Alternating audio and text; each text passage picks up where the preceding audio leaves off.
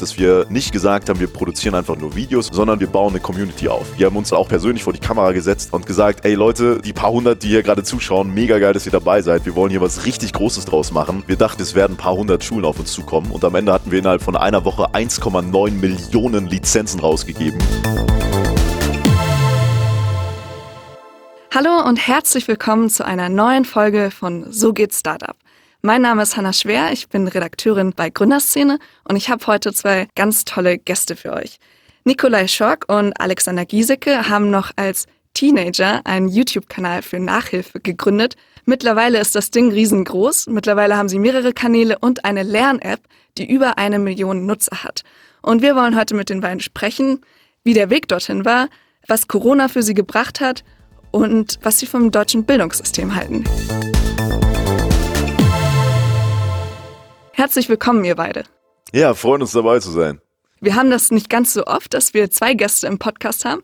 Deswegen müssen wir euch erstmal ganz kurz vorstellen, damit man eure Stimmen so ein bisschen zuordnen könnt. Ähm, sagt doch mal kurz nochmal euren Namen, wie alt ihr seid und was euer Lieblings- und euer Hassfach in der Schule war. Oh, okay, gute Frage. Also ich fange mal an. Ich bin, ich bin Alex, ich bin 25 Jahre alt, sitze hier äh, wie Nico auch im äh, verschneiten München. Ähm, und ja, mein Hassfach in der Schule war glaube ich, Religion, äh, um ehrlich zu sein. Nicht wegen der Religion an sich, sondern weil das für mich irgendwie immer so ein bisschen Zeitverschwendung war, das Fach. Ähm, und mein Lieblingsfach war Physik. Ja, moin, ich bin Nico, wie Alex schon gesagt hat, ich sitze auch in München, bin 26. Ich wollte eigentlich auch Religion sagen, aber dann sage ich mal äh, als Hassfach Französisch. Ich kam nämlich überhaupt nicht mit dieser Aussprache zurecht und äh, Lieblingsfach war, hm, ja, vermutlich auch Physik. Mir ging es auch so, äh, Nico, Französisch war auch eher so mein Hassfach. Ähm, ich bin jetzt ein bisschen überrascht, weil das Fach Mathe gar nicht gefallen ist. Damit hat ja alles angefangen und ich will mal zurückgehen nochmal in eure Schulzeit. Es ist das Jahr 2011, so um die Weihnachtszeit habe ich gesehen, da ist euer YouTube-Kanal entstanden, The Simple Math. Damit hat alles angefangen mit Mathe-Nachhilfe. Wie seid ihr darauf gekommen? Wie hat sich das angebahnt? Das war damals, weil wir gemerkt hatten, dass unsere Mitschüler langsam auf YouTube gegangen sind, um nach Themen zu suchen, die sie nicht verstehen. Damals gab es dann auch schon Videos auf YouTube und das Problem war aber, dass die super langweilig waren. Wir haben uns das auch mal angeschaut und gesehen, irgendwie kann das keiner so erklären, dass man Lust auf das Thema bekommt. Also haben wir uns gesagt, weil wir auch sowieso irgendwas im Internet starten wollten, wir machen mal die coolsten Mathe-Nachhilfe-Videos auf YouTube. Das war so der ursprüngliche Anfang. Und mit der Zeit, ähm, also am Anfang hat es erstmal gar nicht funktioniert, muss man dazu sagen. Sechs Monate haben wir konstant Videos hochgeladen und irgendwie hat es niemand angeschaut. Wir hatten dann auch Werbeeinnahmen auf YouTube von 10 Dollar nach sechs Monaten. Das reicht noch nicht mal, um sich auszuzahlen. Äh, und für uns war das so ein Zeitpunkt, wo wir uns selber gefragt haben, wollen wir damit überhaupt weitermachen? Weil offensichtlich ist es ja überhaupt kein finanzieller Erfolg zumindest. Und das war der Zeitpunkt, wo wir das erste Mal Feedback bekommen haben von Leuten, die wir nicht selber kannten. Äh, und das war für uns ein ganz besonderer Moment, weil wir plötzlich gemerkt haben, warte mal, wir verdienen hier gerade noch kein Geld damit, aber wir schaffen einen riesigen Wert. Wir haben auch Nachrichten bekommen, die ziemlich krass waren. Eine davon, die bleibt bis heute in unserem Gedächtnis. Das war ein Blinder, der uns angeschrieben hatte, dass er mit unseren Videos wieder lernen kann und motiviert ist zu lernen, weil er sich die anhört und das einfach ähm, ja für ihn das beste Lernmittel zu dieser Zeit war. Und das war für uns der Zeitpunkt, wo wir gesagt haben, wir wollen diesen Wert weiterbauen und auch erstmal dieses finanzielle Thema nach hinten stellen. Und das war witzigerweise auch der Zeitpunkt, wo es dann angefangen hat zu funktionieren. Wir haben dann weitere Channels aufgebaut. Wir hatten irgendwann elf YouTube-Channels mit drei Millionen Abonnenten und super viele Leute haben das sich jeden Monat angeschaut. Lehrer haben es im Unterricht verwendet, teilweise ganze Unterrichte davon ersetzt. Und für uns war dann aber 2016 ein Zeitpunkt, wo wir gesagt haben, warte mal, YouTube haben wir zwar angefangen, aber das kann nicht die langfristige Lösung mhm. sein. Bildung kann nicht in der Zukunft auf einer Unterhaltungsplattform stattfinden. Und das war der wichtige Punkt, wo wir gesagt haben, wir machen eine 180-Grad-Wende. Das ist nämlich eine ganz wichtige Story, weil viele sagen, wir machen einen YouTube-Kanal. Wir machen seit zwei Jahren kein YouTube mehr. Das ist komplett eine Lern-App inzwischen. Ja, wie ihr dann von so quasi dem, den YouTube-Stars zum Startup-Unternehmern gekommen seid, da kommen wir gleich drauf. Ich will mal kurz nochmal in der Anfangszeit bleiben, weil es ja schon krass, so aus der Schule heraus was zu stemmen, während man noch Hausaufgaben machen muss, während man das Abi hat. Wie war denn das damals? Wie habt ihr diese ersten Videos gemacht? Also von zu Hause aus oder hattet ihr irgendwie schon, schon ein Büro und wie viele Aufrufe hatten dann eigentlich so eure ersten Videos? ja, ganz am Anfang war das natürlich erstmal wie so ein Nebenprojekt oder wie so ein Hobby für uns. Es war nicht so, dass wir gesagt haben, das ist jetzt das, was wir Vollzeit neben der Schule machen. Ähm, von dem her war der zeitliche Aspekt jetzt nicht ganz so krass. Ganz am Anfang haben wir sogar gedacht, wir müssen die Videos basteln. Das ist jetzt einfach nur so eine Fun-Fact-Story, weil du gefragt hast, äh, wo wir im Kinderzimmer so ein Mini-Studio aufgebaut haben mit so Figuren und versucht haben, Mathe zu erklären, haben aber schnell gemerkt, nee, das funktioniert überhaupt nicht. ähm, ja, und dann sind wir eben draufgekommen. ähm, ja, wir können nicht gut malen, lass es vielleicht doch lieber äh, mit dem Computer animieren. Und ja, haben es dann einfach von zu Hause aus gemacht. Alex hat damals die Videos immer, glaube ich, einfach auch im Kinderzimmer aufgenommen. Ähm, und das waren die Anfänge, ja. Und wo war dann so der Punkt oder was habt ihr dann anders gemacht, nachdem ihr gemerkt habt, shit, das interessiert kein Mensch? Also wie seid ihr dann zu dem Punkt gekommen, wo ihr echt Traction auf YouTube hattet? Ich glaube, das ist so eine Kombination aus, am Anfang funktioniert es sowieso nicht, dass es komplett abgeht, äh, wenn du was Neues startest. Und dann auch dieser Mindswitch in unserem Kopf, dass wir nicht gesagt haben, wir produzieren einfach nur Videos und hoffen, dass es irgendjemand schaut, sondern wir machen den Switch zu, wir bauen eine Community auf. Und das war was, was uns bis heute wirklich von allen anderen unterscheidet. Wir haben uns irgendwann mal auch persönlich vor die Kamera gesetzt. Das erste Mal haben wir uns dann selber mal gezeigt vor der Kamera und gesagt, ey Leute, die paar hundert, die hier gerade zuschauen, mega geil, dass ihr dabei seid. Wir wollen hier was richtig Großes draus machen. Lasst zusammen diesen Weg gehen und das einfach zu, zu einer Plattform machen, mit der eine Million Leute lernen. Und damals war eine Million für uns so eine Zahl, das höchste, was überhaupt gehen wird, jemals. Und wir hätten nie, nicht gedacht, dass es tatsächlich mal äh, stattfinden wird. Aber das Wichtige an der Story ist eben, dass wir nur durch diese Community, die wir aufgebaut haben, durch diese Bindung es geschafft haben, auch diese App, die wir dann entwickelt haben, ziemlich schnell erfolgreich zu machen. Mhm, ihr habt ja dann so ungefähr drei Jahre danach, ne, 2014, noch mehr Channels aufgebaut, auch Leute eingestellt. Wie habt ihr das eigentlich alles finanziert, bevor dann die ersten Investoren später reinkamen? Also so ganz am Anfang aus dem Kinderzimmer raus mit Taschengeld oder woher kam das Geld am Anfang? Ja, ganz am Anfang äh, war es natürlich komplett gebootstrapped, weil ähm, wir hatten ja keine Kosten. Wir haben irgendwie, bevor wir es animiert haben, haben wir irgendwelche alten Kameras genommen und dann haben wir alles mit dem Computer gemacht. Von dem her ähm, war das kein Problem.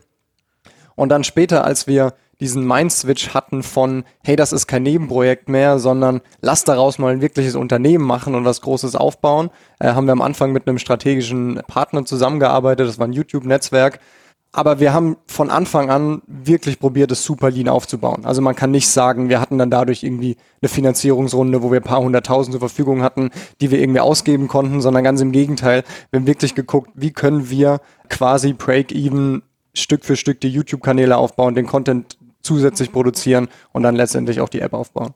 Mhm. Gab es auch mal einen Punkt, wo ihr gesagt habt, so scheiße, wir können davon einfach nicht leben, wir müssen uns jetzt auf was anderes konzentrieren. Ihr habt ja auch was studiert, ne? ihr habt ja äh, Maschinenbau und das andere ist mir gerade entfallen, Alex. Medieninformatik hatte Nico noch, ja.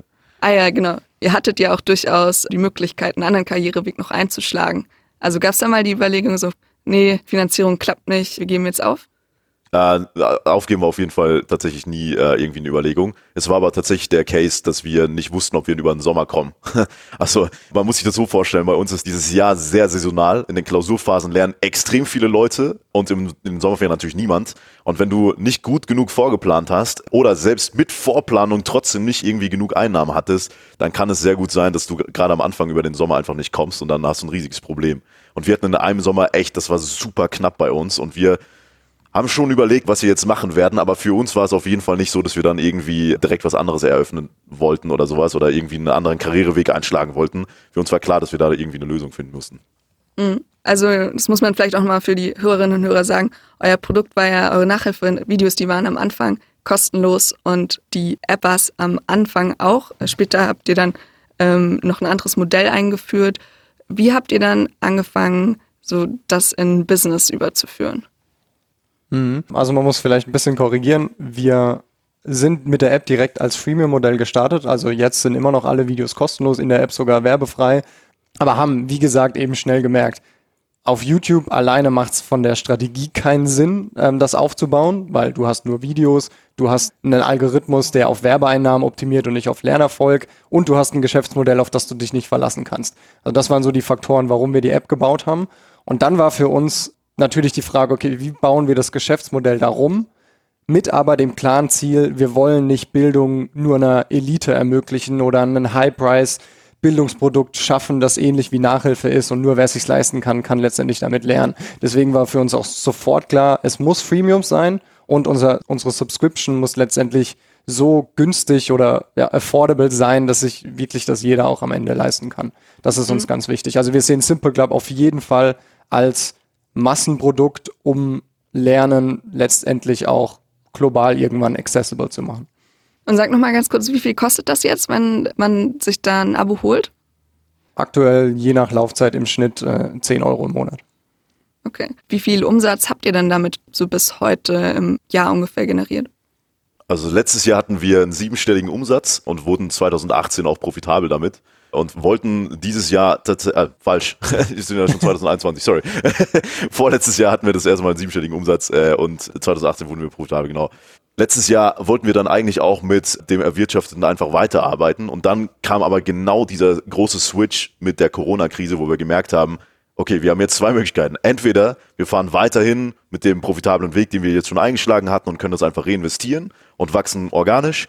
Oder wir sagen, ey, wir haben jetzt die riesige Chance, das Ganze zu beschleunigen und die Situation so zu nutzen, um die Bildung in Deutschland maßgeblich voranzubringen. Und das war die Entscheidung, äh, die wir dann getroffen haben, auch Holzbring Ventures mit reinzuholen. Mhm. 2020 war ja ein Wahnsinnsjahr, da kommen wir jetzt auch gleich drauf. Noch eine Frage zu einem ganzen Werdegang. Wenn ihr so zurückblickt, auf das ganze Bootstrapping, auf die ersten Jahre.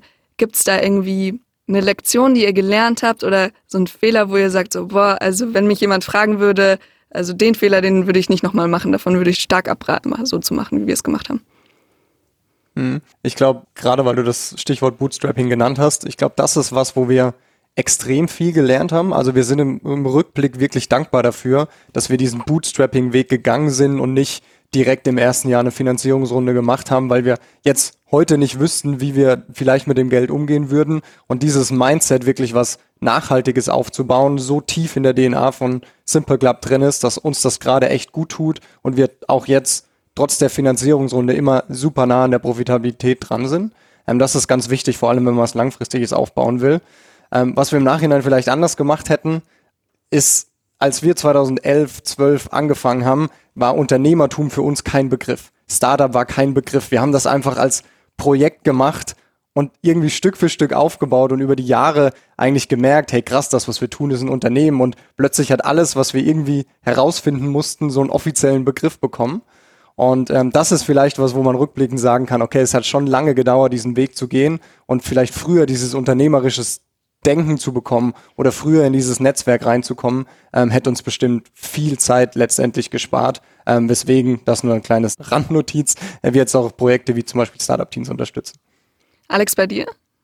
Ja, wir, wir haben seit äh, acht Jahren jeden Tag zusammen erlebt. Wir könnten eigentlich auch heiraten. Also von daher habe ich eigentlich nichts zuzufügen. Ich kann das absolut unterschreiben. Vielleicht eine, eine Sache, die wir auch noch total falsch gemacht haben. Wir hätten uns bestimmt zwei Jahre sparen können, hätten wir von Anfang an mehr in diesem Sprint-Workflow und Sprint-Testing gearbeitet. Also viel früher angefangen, Ideen direkt mit der Zielgruppe zu validieren, Prototypen zu bauen, zu testen. Wir haben da bestimmt am Anfang sehr, sehr viel Zeit verschwendet, indem wir einfach erstmal unsere Ideen gebaut haben, irgendwie ein riesiges Playbook für einen Entwickler gebaut haben. Das hat sechs Monate gedauert, bis das fertig war. Das war damals noch mit einer externen äh, Agentur. Und dann nach sechs Monaten App-Entwicklung und Launch hat sich die Welt natürlich fünfmal weitergedreht gefühlt. Und deswegen, ja, das war auch ein Fehler auf jeden Fall.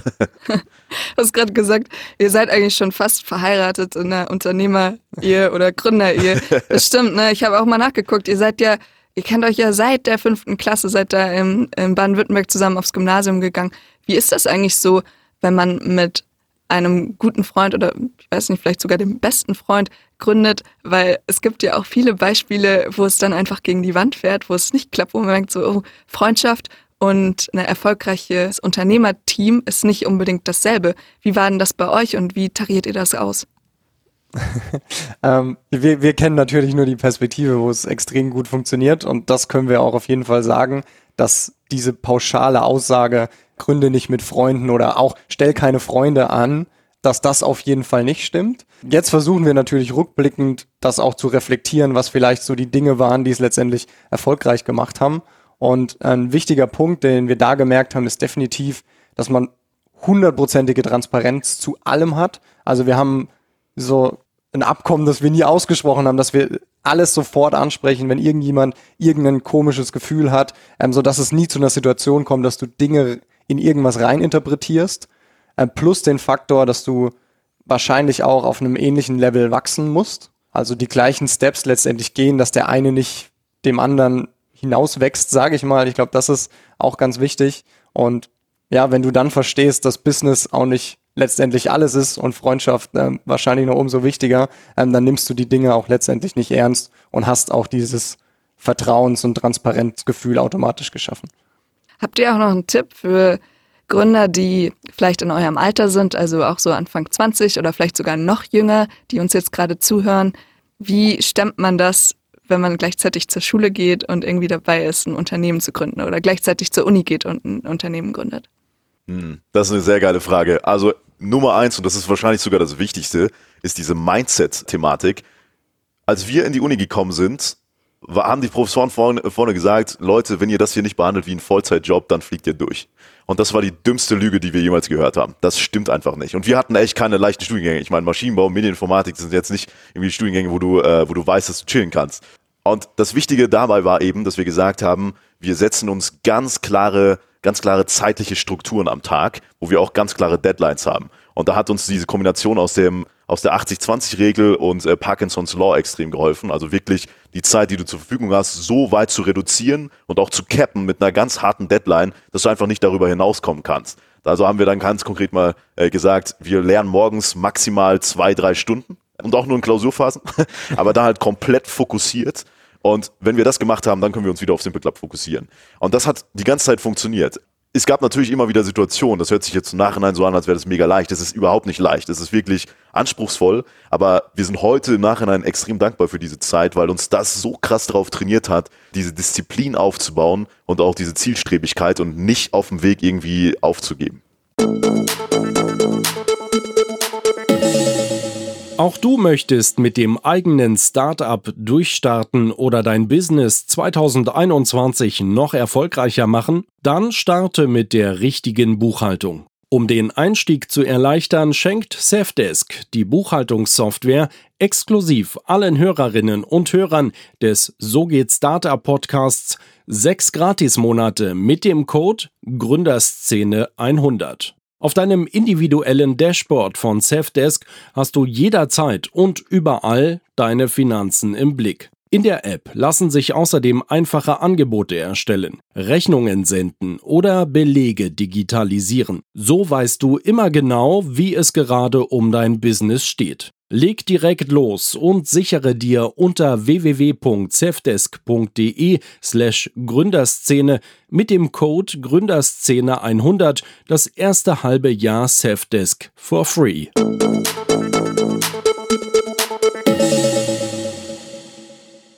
Ja, ich würde mal sagen, wir schauen mal ein bisschen auch auf euer Produkt und wie ihr das an den Markt gebracht habt und dann eben, wie ihr dann auch das Investment bekommen habt 2020.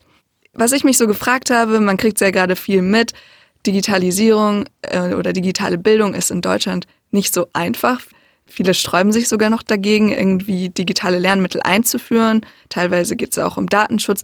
Wie war denn das bei euch, als ihr angefangen habt, eure App zu vermarkten? Also über welche Zielgruppe seid ihr da gegangen? Und war das quasi einfach, das so zu verkaufen? Oder welche Widerstände habt ihr da auch erlebt? Also ich glaube, was uns extrem geholfen hat, war natürlich klar unsere Community, die wir einfach aufgebaut haben, am Ende mit denen wir zusammen letztendlich die App entwickelt haben. Also vor allem Schüler dann, ne? Genau, und das ist auch super, super wichtig. Also wenn wir von unserem Produkt reden, dann sehen wir den Schüler beziehungsweise den Lernenden immer auf Number One. Also wir versuchen wirklich zu gucken, was sind die Probleme, was sind die Jobs to be done, die wir bei dem Schüler letztendlich lösen müssen. Und dann gibt es natürlich andere Stakeholder, die im Bildungsbereich immer mit dabei sind, konkret die Eltern, die Lehrer und bisschen abstrakter wahrscheinlich auch die Politik. Ich glaube, das unterscheidet uns von vielen anderen Anbietern im Markt, dass Schüler, egal welche Diskussion, immer, immer Number One sind. Und dann ist natürlich die nächste Frage, die super kompliziert ist. Wie schafft man es trotzdem letztendlich die Eltern zu erreichen und für diese Qualität zu stehen, weil wir natürlich auch nicht wollen, dass Schüler das irgendwie von ihrem Taschengeld bezahlen. Ja, aber wenn man diesen Mindset einmal gemacht hat und konsequent durchzieht, dann ist das, glaube ich, wirklich der Schlüssel zum Erfolg. Warum seid ihr nie den Weg über die Schulen gegangen? Weil man könnte ja sagen so, hey, hast du eine Schule überzeugt, dann hast du halt auf einen Schlag gleich mal irgendwie, so weiß nicht, 500 Nutzer oder so. Mhm. Ja, also die Kombination aus, einmal, wir wollten über die Schüler direkt gehen, weil wir wollen nicht, dass wir erst Lehrer, Eltern, Schulen überzeugen und die dann ihre Schüler überzeugen müssen, weil wir kennen das selber. Wenn du irgendwas von der Schule vor den Latz geworfen bekommst, dann hast du per se keine Lust mehr drauf, selbst wenn es cool ist. Und der andere Grund ist natürlich der Akquisitionsweg von Schulen an sich. Es ist ein extrem langer Prozess mit sehr geringer Erfolgswahrscheinlichkeit und noch dazu haben Schulen nicht genug Budget, weil wir sind zwar im Vergleich zu anderen Produkten da draußen relativ günstig, aber das Budget von Schulen reicht immer noch um Länge nicht aus, um das zu finanzieren. Da würden wir uns eher bei zwei, drei Euro pro Schüler pro Jahr bewegen, gefühlt, je nachdem wie groß die Schule ist. Ähm, und das ist halt ein riesiger Unterschied. Und deswegen hatten wir quasi keine andere Wahl, als direkt über den End-Consumer zu gehen und dort zu vermarkten. Aber, und das ist uns ganz wichtig, langfristig glauben wir nicht, dass der Endkonsument dafür bezahlen sollte, egal ob das Schüler oder Eltern sind, weil Bildung, das ist eine Verantwortung des Staates, der Länder. Deswegen, wenn man schon digitale Produkte hat, dann sollte es zumindest irgendwie eine Unterstützung hier geben in finanzieller Art und Weise. Und deswegen wollen wir auch parallel jetzt Schulen und Länder angehen. Mhm. Jetzt ist es ja genau so, dass ihr total den Zeitgeist trefft mit einer EduTech-Lösung, mit einer Lern-App, die man eben auch zu Hause benutzen kann. Seid ihr mal an die Politik rangegangen? Weil es gibt ja da draußen gerade Millionen Schüler und Eltern, die echt am Verzweifeln sind mit ihrer Situation, weil äh, die Lernbedingungen zu Hause im Homeschooling einfach echt schwierig sind. Ja, also wir haben auf jeden Fall ein paar Kontakte zu Politikern ähm, und sind auch mit anderen EduTech-Startups im Austausch, wie man nicht gucken kann, hey, wie können wir Simple Club fördern, sondern wie können wir die ganze Branche voranbringen und auch diese Awareness. Ein paar Beispiele wenn man sich überlegt, der Digitalpakt wurde geschaffen, 5 Milliarden, was sich super viel angehört hat. Wenn man es jetzt vergleicht mit Corona-Hilfen, die teilweise für einzelne Unternehmen ausgegeben werden, muss man es wieder in Relation setzen, dass es vielleicht doch gar nicht so viel Geld ist.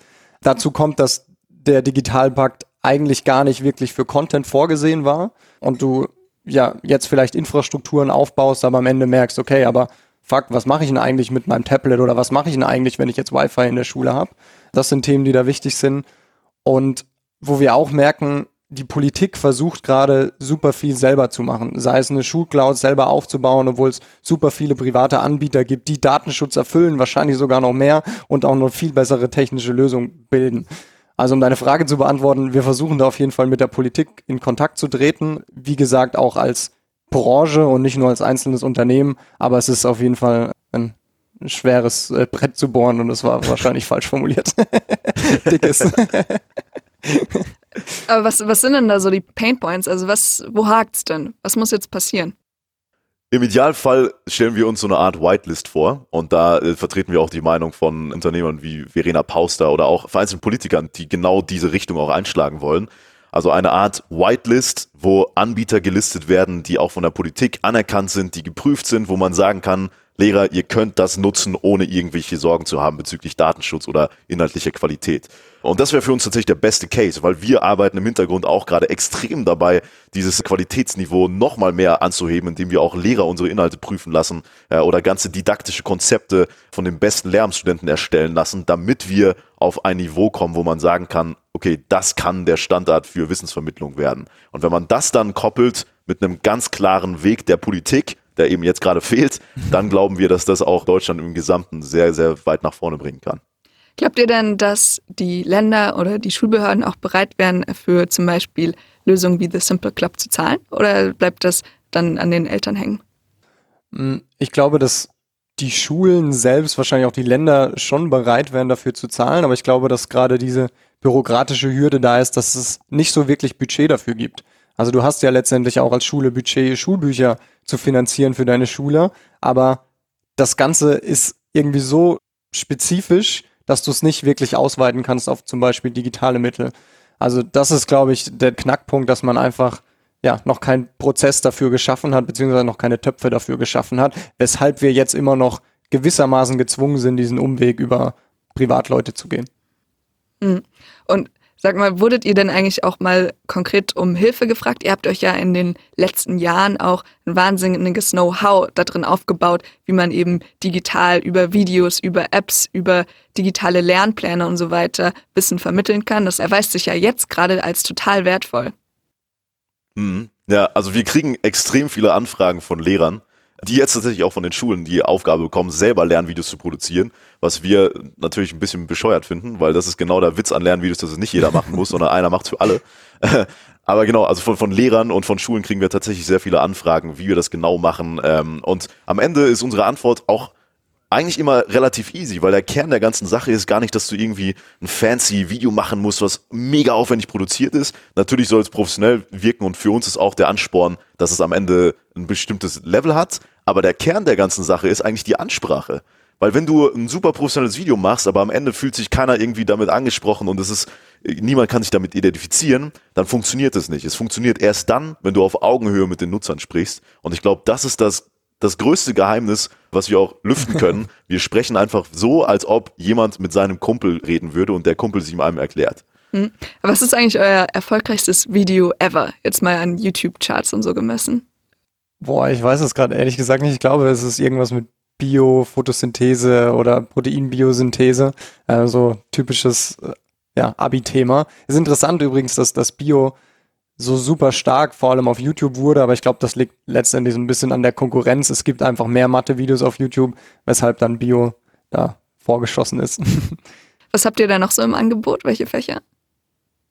Uh, wir haben insgesamt elf Fächer, also wirklich alles von Mathe, Biophysik, Chemie, Wirtschaft, Informatik, Geografie, Geschichte, Deutsch, Englisch, jetzt kommt noch Französisch, äh, Latein. Also wir haben wahrscheinlich bis Ende des Jahres so gut wie alle Fächer komplett abgedeckt. Für uns ist auch ganz wichtig, dass wir das eben nicht nur für die Oberstufe machen, sondern alle Inhalte von der fünften bis zur 13. Klasse komplett haben und das werden wir im Laufe dieses Jahres auf jeden Fall haben. Und erklärt noch mal ein bisschen, wie stellt ihr eigentlich sicher, dass ihr die richtigen Inhalte habt, die dann auch in der Schule relevant sind? Weil letztendlich, ne, also wir haben ja Föderalismus, 16 äh, Bundesländer, jeder Lehrer hat irgendwie seinen eigenen Lehrplan und äh, letztendlich dann auch noch angeschlossen die Frage, wie stellt ihr die Qualität sicher? Mhm. Zur ersten Frage, ähm, da ist unser Vorteil als, als Lernplattform letztendlich, dass wir die Nutzerdaten haben und auch quantitativ das Nutzerfeedback einfach auswerten können, welche Themen vielleicht gesucht werden, die noch nicht gefunden werden, welche Themen generell einfach über eine Wunschliste kommen. Und das hilft uns super gut zu erkennen, was man letztendlich in der Schule wirklich braucht. Natürlich gleichen wir das mit dem Lernplan ab, aber wenn du einen Lernplan guckst und den einfach nur abarbeiten würdest, dann hättest du wahrscheinlich eine, eine andere Gewichtung von dem, wie es letztendlich wirklich von den Lehrern unterrichtet wird. Und das hilft uns letztendlich wirklich, die richtigen Dinge zu tun und die auch letztendlich in der richtigen Priorität und Reihenfolge.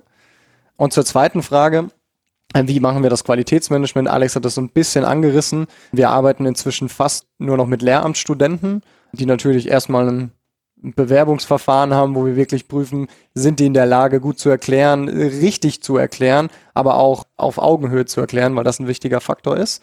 Und äh, die entwickeln inzwischen nicht nur einfach Videos, sondern wirklich didaktische Konzepte, dass sie sich überlegen, wie muss ich eigentlich die Ableitung erklären, welche Videos brauche ich dafür, welche Übungsaufgaben in welchen Anforderungsbereichen. Und das versuchen wir aktuell, aber da sind wir auch offen gesagt noch am Anfang, mit Lehrerfeedback noch abzugleichen, sodass wir wirklich wissen, dieses didaktische Konzept macht Sinn und eben auch so Sinn, dass nicht jeder Lehrer das nochmal neu produzieren muss. Als ihr damit angefangen habt, hättet ihr gedacht, dass das dann irgendwann mal durch so eine Corona-Pandemie so krass durch die Decke geht? Dieses Jahr oder letztes Jahr war ja das Jahr, in dem ihr dann auch die Millionen erreicht habt. War, war absolut geplant, klar. Also kam auch. mit Bill Gates zusammengearbeitet. ja, safe. ähm, nee, also das Interessante ist, auch ohne Corona hat das ja echt sehr viel Zuspruch bekommen. Corona war tatsächlich einfach nur so ein, so ein Katalysator, wie als würdest du Benzin ins Feuer äh, schmeißen und auch irgendwie ge genau dieser Moment, der, der andere Zielgruppen, die wir vorher nicht aktiv erreicht haben durch unsere App, plötzlich aufmerksam gemacht hat auf das ganze Thema. Und das war ein wichtiger Switch. Welche Zielgruppen sind das? Politik, Lehrer, Schulen also alle, alle Zielgruppen, die quasi nicht direkt mit unseren Inhalten persönlich gelernt haben. Man muss nämlich dazu sagen, alle Leute unter 25 haben wahrscheinlich schon mal, wenn sie irgendwann mal Lernvideos oder sowas geschaut haben, mit uns irgendwie Kontakt gehabt. Alle Leute darüber sind damit wahrscheinlich noch nicht in Kontakt gekommen.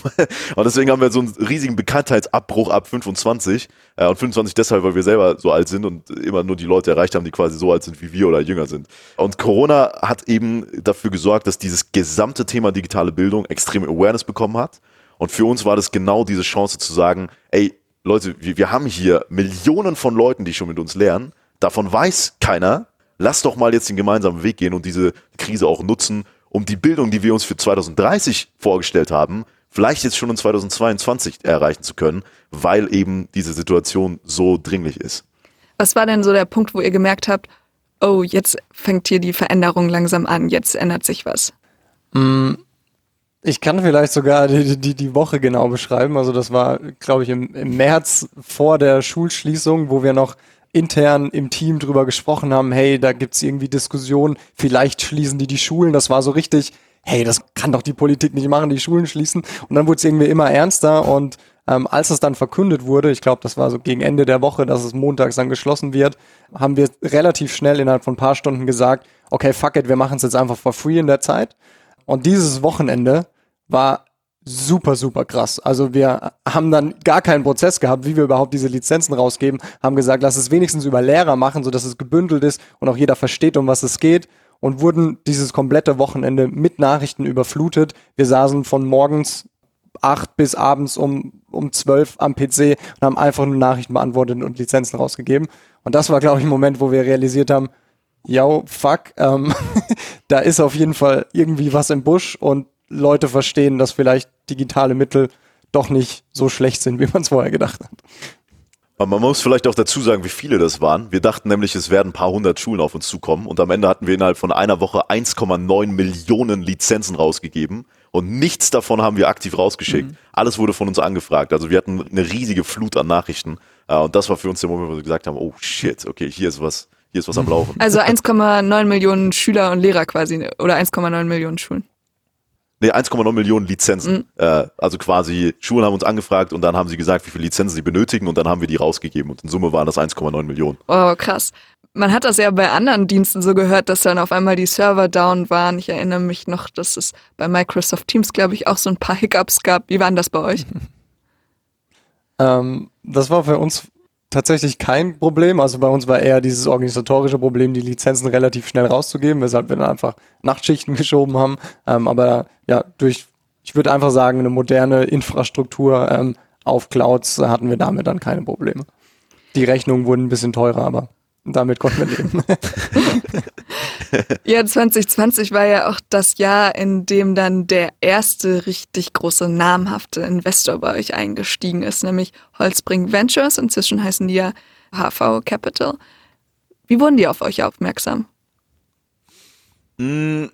Jetzt im Nachhinein wissen wir, dass es auch von beiden Richtungen kam. In der Verhandlung natürlich war es so, als ob wir die einzigen waren, die fragen. also von, von, unserer Seite erstmal die Story. Wir haben uns eigentlich immer gesagt, wir wollen das Ganze weiterhin profitabel und selbst aufbauen, ohne irgendwie externe Investoren. Das war nicht, weil wir gesagt haben, wir wollen den VC-Weg gar nicht einschlagen, sondern einfach, weil wir nicht die Notwendigkeit damals gesehen hatten und es ganz gut funktioniert hat, profitabel zu werden. Dann wie gesagt, im März war der Punkt, wo wir gesehen haben, warte mal, ey, wir haben jetzt eine riesige Chance, wir müssen das eigentlich beschleunigen. Und deswegen haben wir gesagt, wir wollen einen Partner drin haben, bei dem es uns nicht ums Geld an sich geht, natürlich auch, um das Ganze zu beschleunigen, aber vor allem um das Know-how. Und da wollten wir natürlich nur die Besten in, in der Shortlist haben, die es überhaupt gibt. Äh, und da waren eben einige VCs aus Deutschland mit dabei und unser Top-Favorit war auf jeden Fall HV Capital. Und deswegen haben wir sie dann angesprochen, ein paar, paar Wochen später, sind dann in den Prozess gegangen. Und dann war die Verhandlung und der ganze Prozess auch super schnell, weil Felix, unser Partner von HV, auch selber diese Situation erkannt hat und uns selber nochmal gepusht hat, dass wir jetzt das Ganze viel schneller machen müssen, weil diese Chance so groß ist. Und dann sind wir eben zusammengekommen und haben gesagt, okay, dieser Case ist jetzt, um Simp Club in Deutschland ganz groß zu machen, jetzt in 2021 und dann im nächsten Schritt auf jeden Fall auch die internationalen Schritte zu gehen, weil wir gesagt haben, in drei Jahren wollen wir mit äh, dieser Lern-App für aber auch Grundschule bis hin ins Studium und Ausbildung der Marktführer in Europa sein. Wie viel Prozent habt ihr denn jetzt abgegeben von eurer Firma? Äh, über CapTable reden wir nicht, tatsächlich, aber wir können sagen, äh, wir, können, wir haben zwei Millionen aufgenommen und das, wie gesagt, war nicht der Grund, dass wir irgendwie wirklich dieses Geld benötigt hatten, weil wir vorher profitabel waren, aber für uns war es genau dieser Case. Wir haben ausgerechnet, okay, wie viel wollen wir jetzt für diesen Case Deutschland ausgeben? Und dann hat das in Summe einfach mega viel Sinn gemacht. Wie geht's denn jetzt bei euch weiter? Ihr habt ja die, also die Runde im Herbst gemacht, wenn ich mich richtig erinnere. Das heißt, ihr habt jetzt noch ja. volle Taschen. Gleichzeitig kündigt sich ja jetzt auch nicht wirklich an, dass die Schulen demnächst wieder geöffnet werden. Also Roadmap 2021, wie sieht die aus? also wir fokussieren uns gerade immer noch super stark auf Deutschland. Also wir haben wirklich massiv angefangen, noch mehr in Content zu investieren. Also über die letzten Jahre haben wir einen Content-Produktionsapparat aufgebaut, der relativ lean arbeitet und auch super easy skalierbar ist. Aber wir haben gemerkt, wir haben es eigentlich nie wirklich ausgereizt, um mal zu sagen, fuck it, wir machen jetzt wirklich fünfte bis dreizehnte Klasse auf dem besten Niveau, das du dir vorstellen kannst, Übungsaufgaben in allen Anforderungsbereichen und äh, technologisch auf eine Art und Weise, wie man es noch nie gesehen hat. Das ist unser Anspruch, an dem wir jetzt immer noch kontinuierlich arbeiten. Ähm, aber wir haben dieses Jahr auf jeden Fall das, das klare Ziel, dass wir dann den ersten ähm, europäischen zusätzlichen neuen Markt quasi angehen. Da sind wir gerade noch am gucken, was Sinn macht. Ähm, jetzt aber Q1 auf jeden Fall noch Fokus Deutschland und dann werden wir die Next Steps gehen. Habt ihr irgendein Vorbild oder ein Langzeitziel, wo ihr mal hin wollt? Also wie groß kann denn das ganze Ding eigentlich werden? Das ist echt geil, dass es in Indien mehrere Unternehmen gibt, die schon gigantisch sind mit dem ähnlichen Konzept. Ähm, eins davon ist Byju's, die sind über 11 Milliarden wert. Und die machen im Prinzip relativ ähnliche Dinge wie wir, haben auch eine Lern-App, die fast identisch aufgebaut ist, haben Lernvideos, Übungsaufgaben. Und für uns ist es dieser Proof, ja, auf jeden Fall sind diese Märkte massiv unterschiedlich. Also man kann das gar nicht vergleichen, wie unterschiedlich die sind. Aber auf der anderen Seite glauben wir, dass wir durch unseren Content-Ansatz diesen sehr heterogenen Bildungsmarkt Europa komplett angehen können, was uns natürlich auch mehr Möglichkeiten eröffnet, auch in andere Länder zu gehen. Und deswegen glauben wir, dass dieses Ziel von 11 Milliarden ähm, auf jeden Fall etwas ist, was kein Einzelfall bleiben sollte. Und sag mal, diese, ihr habt jetzt auch Traction deshalb gehabt, weil ihr das eine Zeit lang zumindest kostenlos angeboten habt. Habt ihr auch einen Plan, wie ihr diese Leute quasi migrieren wollt, rüber zu auch zahlenden Kunden? Ähm, ganz ehrlich, als wir diese Free-Aktion gemacht haben, hatten wir das gar nicht im Hinterkopf, sondern da war es wirklich innerhalb von ein paar Stunden entschieden, fuck it, wir machen es free, null auf Conversion optimiert, weil darum ging es uns letztendlich gar nicht. Ähm, natürlich sind ein paar Leute hängen geblieben, aber genauso konnte man dann auch sehen, der Sommer kam dann relativ schnell, was es irgendwie ein bisschen ausgeglichen hat. Das heißt, nicht diese Free-Nutzer von der Corona-Aktion, da hatten wir keinen Plan, wie wir die in Paid-Kunden bringen und alles andere ist dann wahrscheinlich unser normales äh, Online- und Growth-Marketing. Wir sind jetzt auch schon langsam am Ende eurer Story angekommen oder zumindest im Hier und Jetzt angekommen. Ich stelle in so Interviews immer ganz gerne eine Frage, nämlich, welche Sache macht euch gerade richtig excited? Also worauf freut ihr euch so richtig gerade? Und welche Sache bereitet euch ein bisschen Bauchschmerzen? Alex, wirst du vielleicht anfangen? Ja, äh, ich glaube sogar, dass es meine Antwort kombiniert beide Sachen.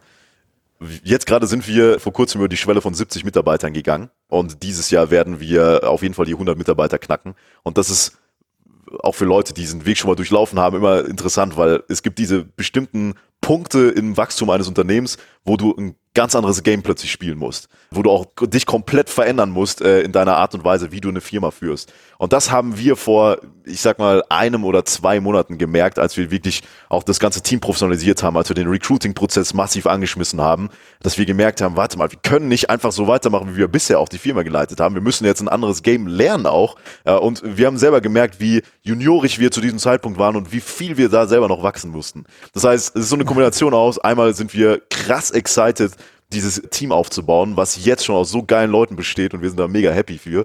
Äh, und gleichzeitig ist es auch so ein Ding, wo man so denkt, oh krass, das wird ganz schön groß, ey. Ähm, also das ist was, was auf jeden Fall auch mulmiges Gefühl gibt, aber im positiven Sinne, weil es einfach was Neues ist. Kann ich zu, zu 100% unterschreiben. Das Excitement kann ich auf jeden Fall ausweiten auf generell die Roadmap, die wir dieses Jahr haben. Ähm, vor allem glaube ich, dass super viel auf Content- und Produktebene passiert ähm, und wir da gerade echt richtig geile Steps machen. Was mir ein bisschen Bauchschmerzen macht, ist, dass obwohl Corona so offensichtlich gezeigt hat, dass wir an so vielen Punkten bei digitaler Bildung oder Bildung generell hinterherhängen, dass es sich immer noch so wenig tut. Da hoffe ich auf jeden Fall, dass das schneller geht. Aber wir geben auf jeden Fall Gas und machen ein bisschen Druck. Alles klar.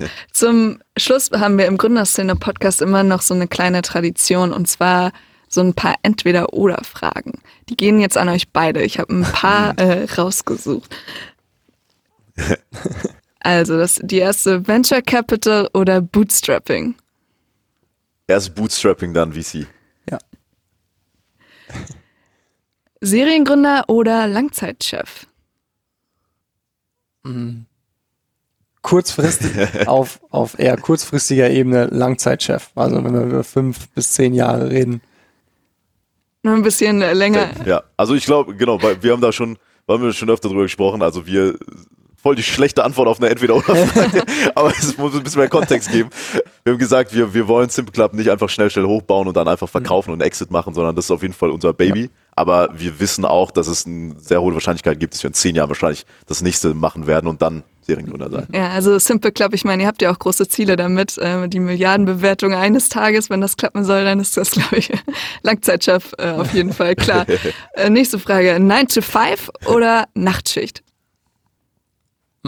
Ich tatsächlich eher 9 to 5, weil ich eher so diese, wie heißt dieser Begriff, morgen, whatever bin. Achso, ich dachte, du wolltest Allmann sagen. ja, genau, ja, weil ich einfach ein Allmann bin. ja, ich glaube, bei mir ist umgekehrt, aber das ergänzt sich ganz gut. 24-7 erreichbar, einer. Also ihr seht euch nur beim Frühstück, oder wie? Ja, gibt so eine kleine Intersection, aber die ist auch ganz klein und versuchen wir zu Ja. vermeiden. Ähm, Apple oder Google? Uh, Kommt drauf an, für was. Ich hätte jetzt mal Google gesagt. ja. Google Tools auf Apple-Geräten. Und, le That's the shit. Das, ja, das ist der Shit. und äh, letzte Frage, Moosbach, eure Heimatstadt oder Silicon Valley? Oh, puh. Ähm, ich bin eher so der Big City-Typ, muss ich sagen, aber Silicon Valley wäre auch nichts für mich. Ja, same. Ja, ich glaube, Silicon Valley kein Bock, ja. Alex Nico, vielen lieben Dank, dass ihr heute im Podcast wart. Ihr habt jetzt zum Schluss nochmal die Gelegenheit, jemanden zu nominieren, den ihr selber gerne mal in diesem Podcast hören würdet. Fällt euch jemand ein? Uh. Mm, Ähm, also wenn ihr noch nicht genug von AdTech und der Szene habt, äh, dann auf jeden Fall Daniel von Stui, äh, die gerade auch extrem vorangehen und äh, in diesem Markt drin sind, Schulen zu digitalisieren und die Prozesse da intern. Ähm, wir haben sehr guten Kontakt zu denen und so gesehen eine super nice Ergänzung zu Simple Club. Cool, vielen Dank, ihr beiden. Schön, dass ihr heute da wart und eure Geschichte erzählt habt, wie ihr quasi von den YouTube-Stars zu den Startup-Unternehmern mit einer App mit mehr als einer Million Nutzern geworden seid. Mega spannend. Danke euch und macht's gut. Danke auch. ja, danke. Hat uns gefreut, dabei zu sein. Cool. Liebe Hörerinnen, liebe Hörer, schön, dass ihr bis zum Ende dabei geblieben seid. Wenn ihr Fragen habt, Anregungen, Kommentare, dann schickt uns sehr, sehr gerne eine E-Mail an podcast.gründerszene.de. Über diese E-Mail-Adresse könnt ihr übrigens auch Vorschläge machen, welchen Gründer oder welchen Investor ihr selbst gerne mal in diesem Podcast hören würdet. Ansonsten gibt's an dieser Stelle in einer Woche wieder eine brandneue Folge. Macht's gut und bis dahin.